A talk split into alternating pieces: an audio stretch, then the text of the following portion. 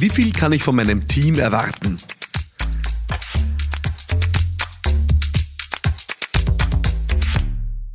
Ja, neue Woche, neues Glück hier bei Business Gladiators Unplugged. Willkommen zurück, willkommen hier in meinem Podcast für Menschen, die was bewegen wollen, was erreichen wollen, voranbringen wollen, für alle Menschen mit Ambition, Unternehmerinnen, Unternehmer, Selbstständige, Führungskräfte, Menschen, die im Business was erreichen wollen.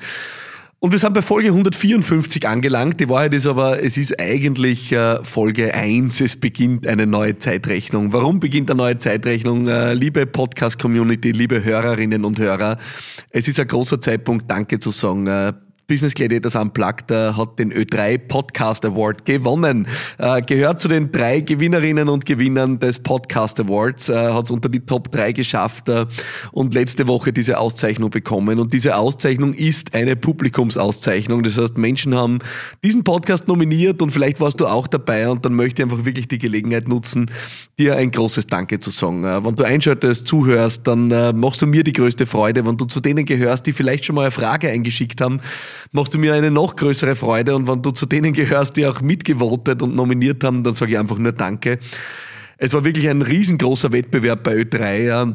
Es haben 1300 äh, Podcasts insgesamt äh, mitgemacht. Also der Wettbewerb war enorm. Äh, es sind zigtausende Votes eingegangen und Business Gladiators Unplugged hat es wirklich unter die Top 3 geschafft. Das ist unglaublich. Eine große Auszeichnung oder große Auszeichnung, die ich einfach mit allen teilen möchte, die diesen Podcast jede Woche mit ihrem Zuhören unterstützen.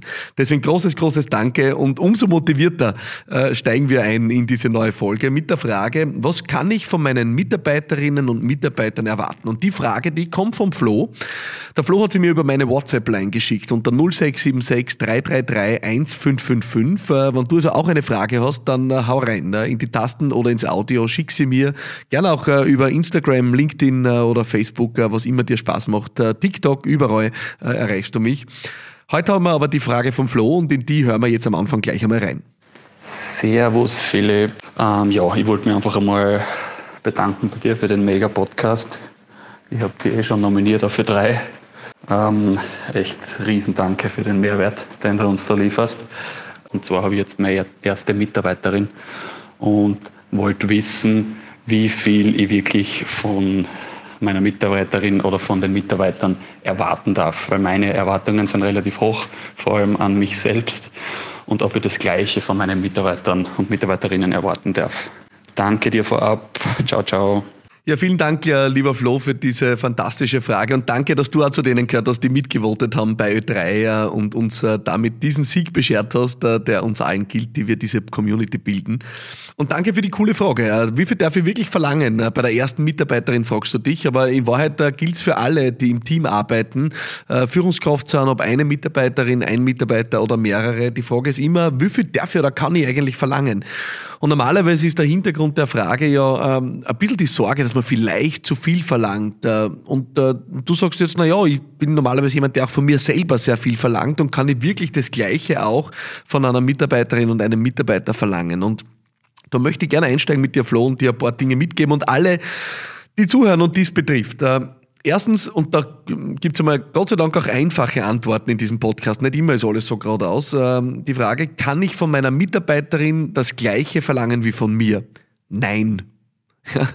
Es gibt selten so eindeutige Antworten, aber das ist eine eindeutige Nein. Ja, du bist der Unternehmer. Ja, du baust ein Unternehmen auf, du hast große Ziele, da steckt deine Leidenschaft drin, dein Herzblut, dein Unternehmergeist.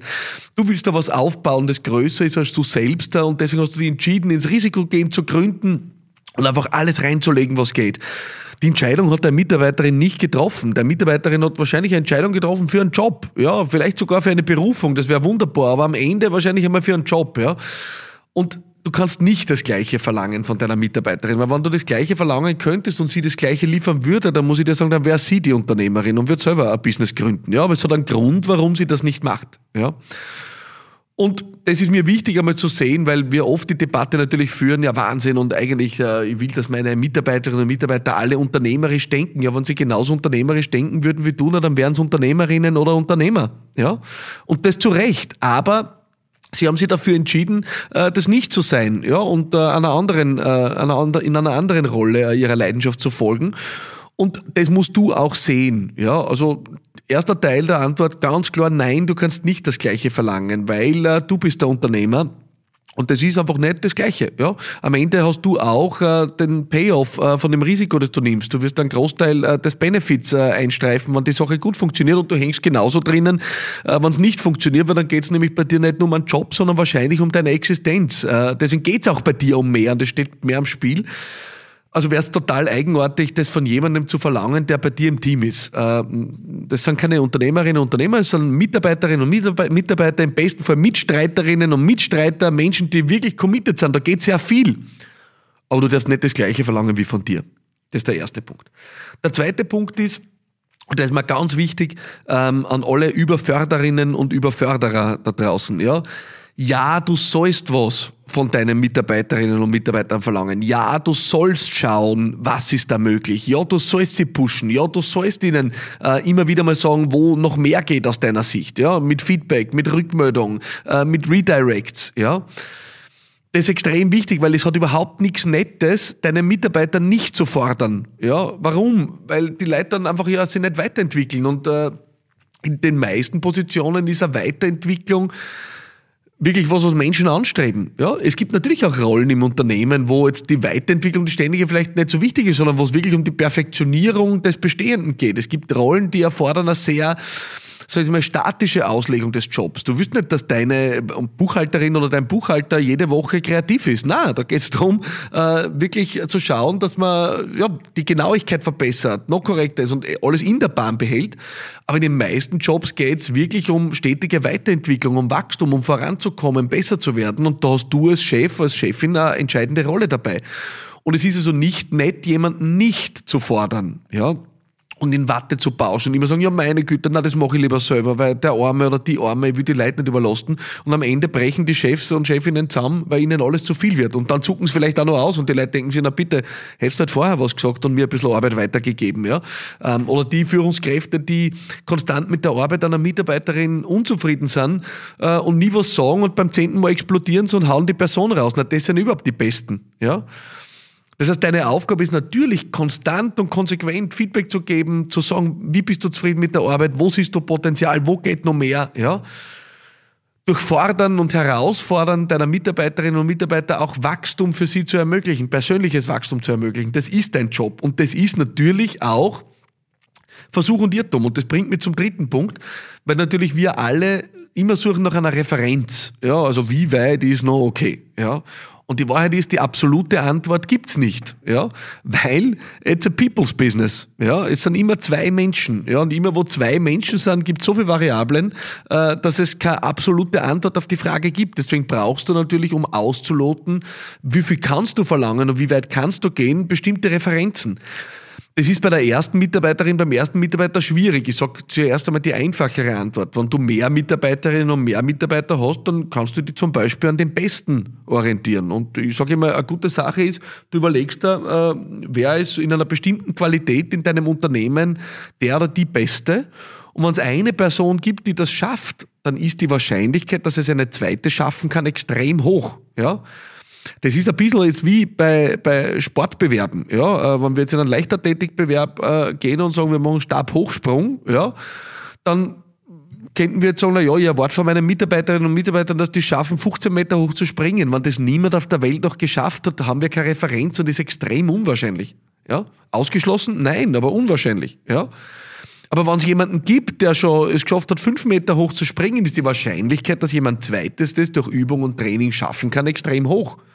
Das heißt, wir können uns natürlich, wenn wir mehr Mitarbeiterinnen und Mitarbeiter haben, an den Höchstleistungen orientieren und schauen, dass wir sukzessive unser Team Team entwickeln es wird nie so sein, dass alle in der Höchstleistungsliga angesiedelt sind. Es gibt in jedem Team eine Normalverteilung. Eine Normalverteilung, wo einige an der Spitze sind, wo einige hoffentlich im sehr, sehr guten Durchschnitt sind und ein paar, äh, die, die hinterher sind. Das ist auch der Grund, warum es in Teams ja immer wieder Wechsel gibt. Ja? Und warum du konstant schaust, dass du natürlich auch immer wieder schaust, wenn neue Leute an Bord kommen, wie, wie gut kann ich die entwickeln. Ja?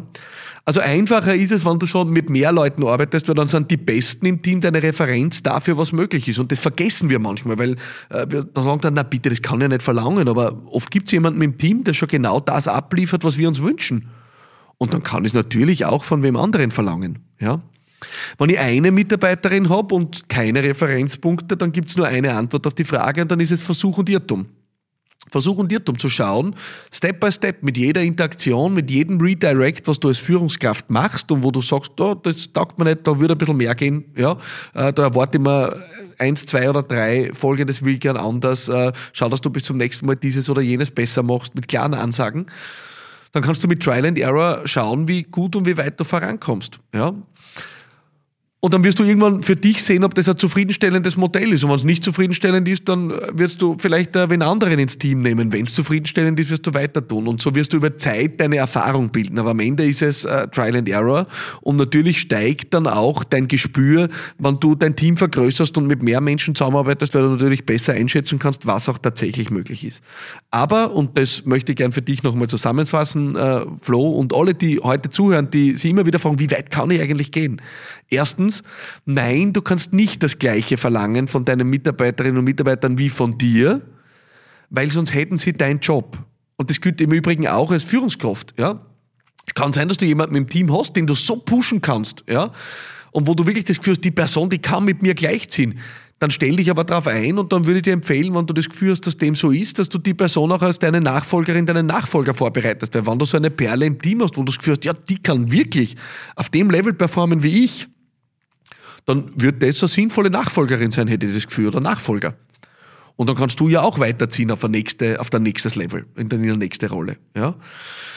Aber der erste Punkt ist einmal, nein, du kannst nicht das Gleiche verlangen, weil sonst hätten die Leute deinen Job. Das heißt, deine Aufgabe ist, die Leute zu entwickeln. Das ist der zweite Punkt. Es ist nicht nett, von den Leuten nichts zu verlangen und sie in Warte zu pauschen, sondern du sollst fordern. Du sollst sie pushen. Du sollst auch anspruchsvoll sein. Ich bin ein extrem inhaltlich, sachlich, unendlich hart anspruchsvoller Chef. Sie werden ja alle bestätigen, die mit mir lang zusammenarbeiten.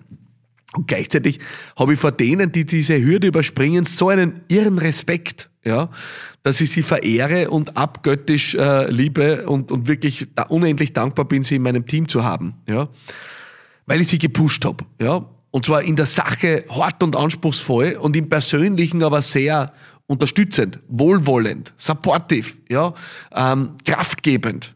Und aus diesem Wechselspiel entstehen die Dinge. Ja? Auf der einen Seite Kraft und Kümmern und auf der anderen Seite die Klarheit in dem, was du gern möchtest. Und der dritte Punkt ist, du wirst über Zeit ein Korrektiv oder eine Referenz entwickeln, was geht. Ja, und das ist Versuch und Irrtum. Versuch und Irrtum bei deiner ersten Mitarbeiterin und wenn du mehr Mitarbeiterinnen und Mitarbeiter hast, dann auch im Schnitt übers Team drüber, wo du sehen wirst, na ja, bitte, wenn das dort geht, warum soll es nicht auch da gehen? Es ist am Ende ganz eine banale Geschichte, ja, über Versuch und Irrtum für uns herstellbar. Ich hoffe, lieber Flo, das hat dir und allen, die es betrifft, einen Einblick geben können. Wie äh, können wir wirklich diesen richtigen Punkt finden, was kann ich verlangen und wie weit kann ich gehen äh, und wo darf ich ansetzen und soll ich bei mir ansetzen oder woanders?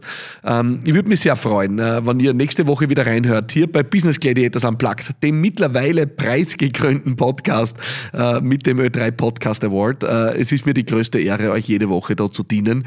Damit damit ich euch dienen kann, brauche ich eure Fragen. Das heißt, äh, mein Wunsch ist und meine Bitte, was beschäftigt dich im Businessleben? Gibt es eine Frage, die dich umtreibt und die du mir ins Ohr flüstern willst, äh, damit ich dir die Antwort hier in diesem Podcast zurückgeben kann? Ähm, dann schick sie mir jetzt über WhatsApp äh, unter 0676 333 1555.